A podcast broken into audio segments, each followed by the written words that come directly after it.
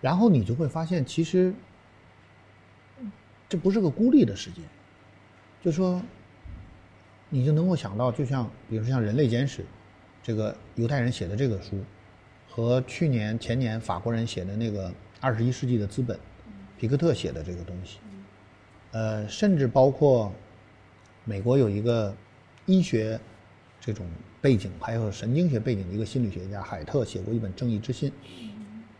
你感觉他们都在说一件事情，就是什么事情呢？就是祛魅，或者说去神圣化。嗯，就就，然后到了这个这个赫拉利这个人类简史，你就会把这个事情想到极致，就啊，其实我们人真的很普通。我原来是其实是挺排斥的，我还是觉得人是，我是相信独特性，相信。精神世界，我现在，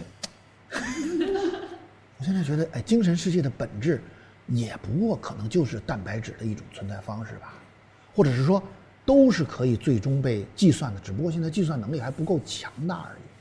因为我在想我的习性，我的发脾气，我的这个情绪的这种起伏和变化，为什么会生气？这背后没有任何神秘的力量啊。这点让我觉得，因为我们就是一个普通的物种，那那于是实际上它就是最最大的批或者叫最大的否定，是对我们认为这个无以伦比、无以神圣的精神世界嘛，对吧？我们人类的情感，哎，你看那些那天说这个人工智能，凡是认为说，哎呀，说这个这个这个。阿尔法狗也不过是根据我们人类的既往经验，你现在算法非常牛了，所以把我们的既往经验汇聚了，所以你能打败我。但是有一点，你们人工智能它永远不能够战胜人，是因为我们人类还有情感。哦哟，神话情感。那你看看赫拉利这个情感是什么呀？情感也不过就是蛋白质的存在方式嘛。那如果情感也是蛋白质的存在方式的话，我们的情绪、生气、愤怒、喜爱，那包括爱情，那它它不神圣了，就，它就变成了一个，就本质是化学反应嘛，本质是多巴胺分泌水平。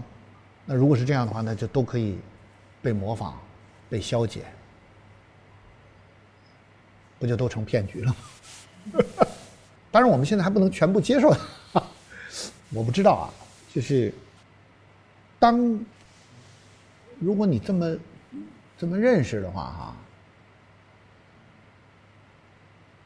可能就不快乐了，或者是说，到底是这里面还有另外一个另外一层意思是说，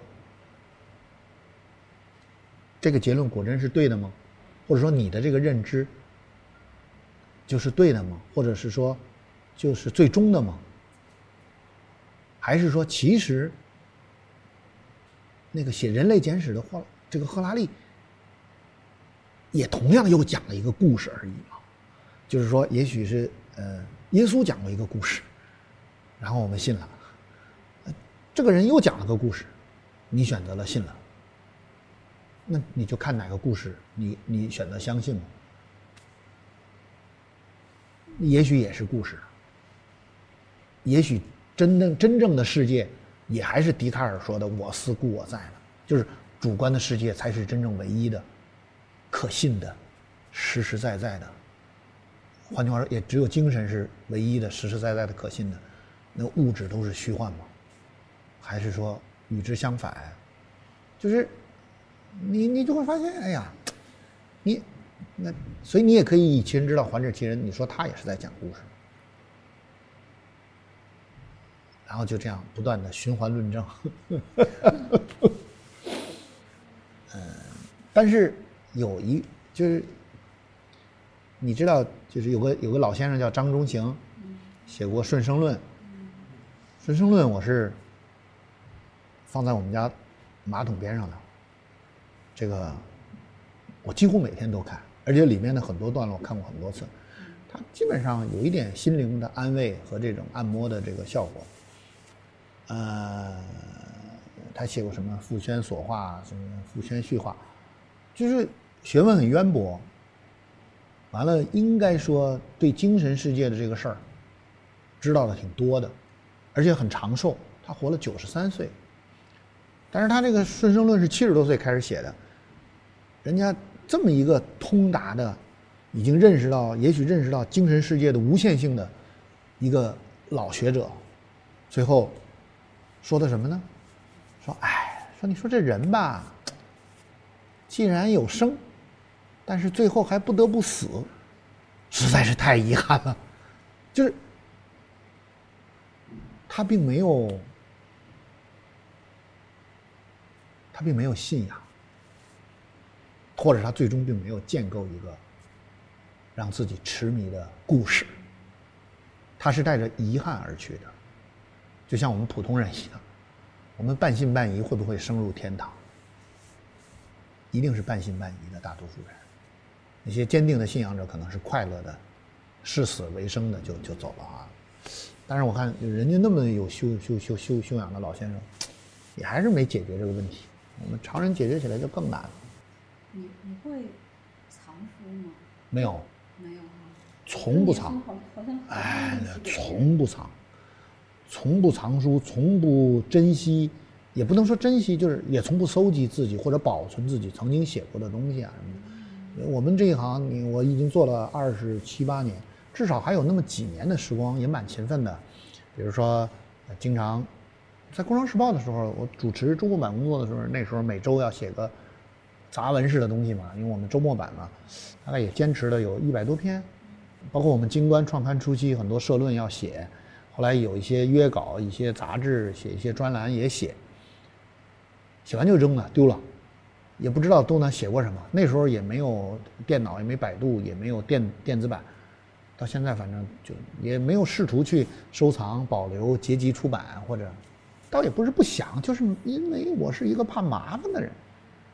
这个事儿就那你想想，那要一个一个的收集，这是遗传。我祖父就是这样的，他这个一生中有很多机会。早年间他跟梅兰芳一起搞北国剧社，他喜欢京剧。啊，他学的是财务工作。你看这机会他没抓住，玩两天不玩了。后来他喜欢话剧，跟曹禺一块儿搞话剧。好像也没搞多久。后来他迷上了这个，就是考古，喜欢，然后跟那个，哎，他，我觉得，我说，哎呦，我说你这个任何一个人，你跟人家跟多跟几年，你就成了。裴文中啊，裴文中是中国考古界非常有名的。他那个时候，我我祖父在协和医院，裴文中就在协和医院，裴文中带领了一个团队，在。上个世纪三十年代，最大的发现吧，发现了北京周口店那个猿人的头盖骨。我我特别清楚记得，我小的时候，我奶奶经常就说他，说没长性。北京话叫没长性，我也是没长性。其实他，我说你这生命中任何一段抓住了，坚持下去，都能不错啊。就缺乏坚持。